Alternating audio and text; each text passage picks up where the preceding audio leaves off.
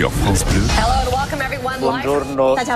Buenos días. Guten Morgen, meine Damen und Herren. Le monde se lève tôt. Marine, le pape François va ramener 50 migrants de Chypre en Italie. Oui, le souverain pontife est en visite sur l'île méditerranéenne en ce moment, au cœur de son voyage, donc la crise migratoire. Et le pape François joint donc le geste à la parole et compte rentrer en Italie avec 50 migrants, une initiative symbolique et un message fort pour l'Europe également. hein. Ce n'est pas une première d'ailleurs. En 2016, il avait ramené des familles syriennes lors d'une visite sur l'île grecque de Lesbos. Pour son dernier jour de visite sur l'île de Chypre, le souverain pontife va prier ce soir avec des réfugiés dans une église qui gère un centre d'accueil.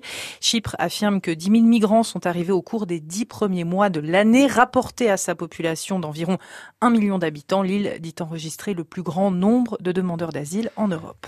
Partons pour le Canada à présent où des chevreuils ont été infectés par le Covid. Trois mâles sauvages testés positifs au virus dans les forêts de l'Estrie, c'est une région du Québec. Ils sont en bonne santé selon les autorités canadiennes. C'est une première au Canada, mais c'est déjà arrivé aux États-Unis où de récents rapports ont prouvé que le Covid a été transmis par des humains à des cerfs de Virginie, peut-être lors d'une partie de chasse ou bien à travers des sources d'eau contaminée. En revanche, aucun cas de transmission hein, de chevreuil aux humains n'a été détecté.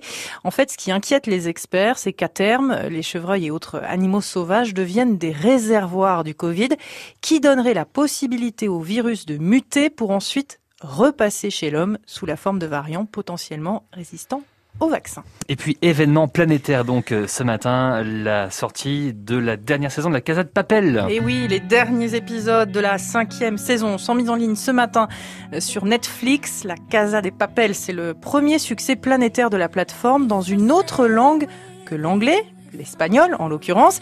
Et pourtant, au tout début, hein, lors de sa diffusion en Espagne, c'est un four. L'audience s'effondre dès le deuxième épisode. Le succès arrive en 2017 lorsque Netflix mise sur cette histoire de braquage hein, de la fabrique nationale de la monnaie à Madrid. Les combinaisons rouges et les masques de Dali, des braqueurs, tout comme le chant révolutionnaire italien Bella Ciao, s'invitent dans des manifestations à travers le monde.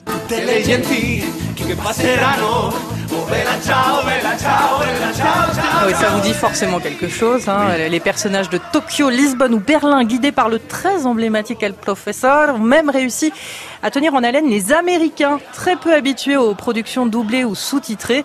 Grâce à la Casa des Papel, Netflix s'est rendu compte qu'elle n'avait pas besoin de tout produire aux États-Unis. Et oui, ce qui a ouvert la voie à d'autres séries comme la française euh, Lupin ou euh, la série sud-coréenne Squid Game. Mais c'est pas vraiment la fin de Casa de Papel en fait. hein. Non, parce qu'il va y avoir un spin-off, qu'on appelle Voilà. ça, hein, c'est-à-dire un dérivé de la Casa des Papel sur un des personnages, en l'occurrence Berlin.